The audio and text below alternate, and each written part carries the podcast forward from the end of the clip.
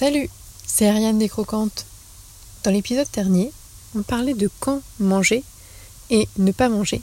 Et je t'avais lancé sur la piste du jeûne, que l'on va continuer de creuser aujourd'hui. Ce septième podcast commence tout de suite. Et la semaine prochaine, il n'y aura pas de podcast. Je t'expliquerai pourquoi à la fin de cet épisode. Il est vrai que l'on parle beaucoup d'alimentation et de quoi manger. C'est normal. Je reprends la métaphore du carburant et de la voiture. Si ce n'est pas le bon, ça ne fonctionnera pas correctement. C'est un paramètre de base. Mais et si l'on parlait aussi de ne pas manger? On a déjà parlé de cette idée d'équilibre. D'équilibre dans la dualité. Dans les lois naturelles, il y a souvent dualité, comme par exemple le repos et l'action, le jour et la nuit, respirer, inspirer, il y a aussi manger et ne pas manger. On passe facilement beaucoup de temps à manger, surtout les Français au pays de la gastronomie, et ainsi beaucoup de temps à digérer. Mais on a aussi besoin de passer du temps sans digérer, sans manger. C'est une histoire d'équilibre. Dans la nature, il n'y a pas cette abondance et instantanéité que l'on retrouve aujourd'hui avec les magasins et restaurants ouverts tout le temps alors il arrive souvent aux animaux de se retrouver sans manger. Et cet état de jeûne est essentiel pour l'organisme. Aujourd'hui, il faut toujours manger. Il y a toujours cette peur de manquer. As-tu assez mangé? Il faut prendre ton petit déjeuner pour avoir des forces. Il faut qu'on fasse des courses, il ne reste plus rien. Alors même que le corps est fait pour vivre dans ces états de non-alimentation.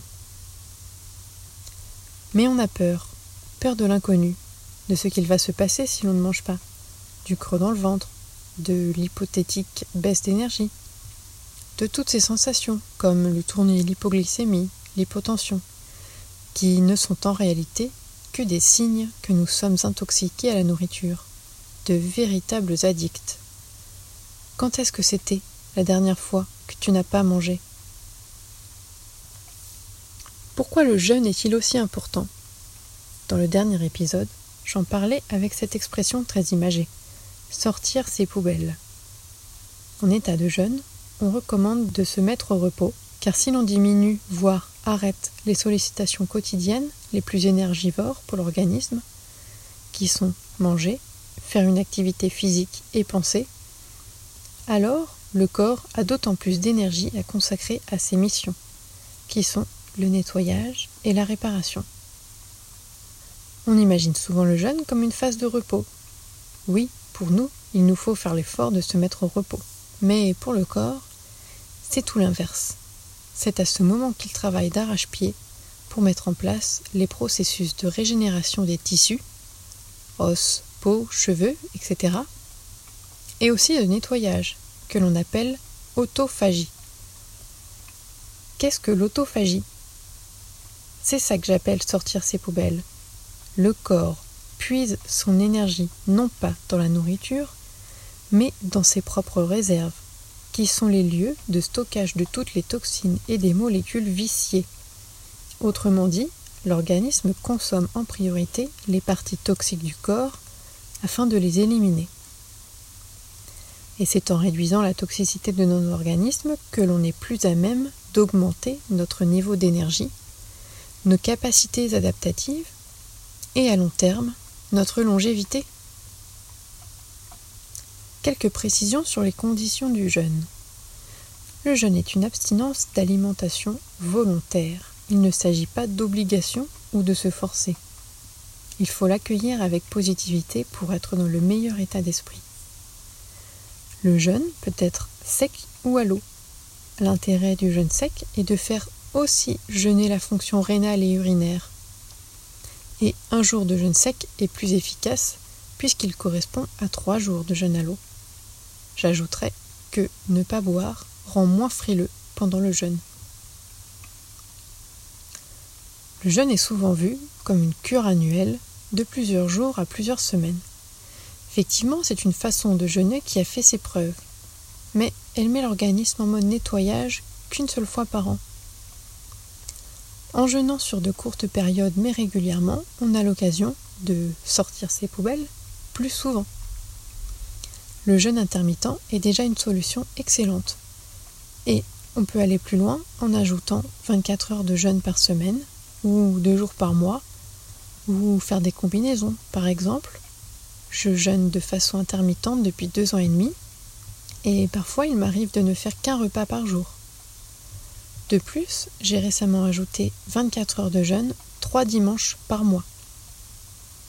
Et sur l'année, je fais au moins une session de trois jours de jeûne sec pendant mes congés d'été généralement. À la fin de cet été, j'en serai à 12 jours de jeûne cumulé en plus du jeûne intermittent. Tout comme on ne pourrait pas vivre sans le jour ou sans la nuit, sans dormir ou sans activité, il nous faut déjeuner mais aussi jeûner. À propos du jeûne intermittent, je voulais ajouter qu'il est plus efficace de sauter le petit déjeuner, car les processus de nettoyage se font la nuit, et continuent ainsi le matin. D'où l'importance de sauter le petit déjeuner plutôt que le déjeuner ou le dîner, mais il est possible de faire autrement et ça sera de toute façon bénéfique. Le jeûne intermittent est un bon commencement car il permet un entraînement doux.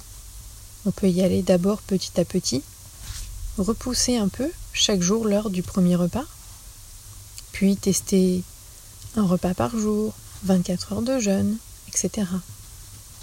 Jeûner de cette façon est idéal, car cela permet de le pratiquer à la maison et non pas en stage, qui sont très chouettes pour l'ambiance, mais souvent chers et difficiles à caler dans son emploi du temps. Par contre, le jeûne long est recommandé en cas de pathologie avancée et est une fantastique aventure pour la connaissance de soi. Tu l'as compris, il faut maintenant le provoquer il faut décider de jeûner. Quel sera ton premier pas? Pour finir, je te disais en introduction qu'il n'y aura pas de podcast la semaine prochaine, car je suis en congé et je serai justement en train de jeûner. J'espère qu'avec tous ces épisodes, tu auras trouvé une bonne motivation pour opérer les changements que tu désires voir dans ton mode de vie. Et on se retrouve la dernière semaine d'août pour le prochain podcast. N'oublie pas de t'abonner pour profiter de la suite de ce podcast, que ce soit par mail, sur Apple Podcast, Spotify ou YouTube. À bientôt et bon jeûne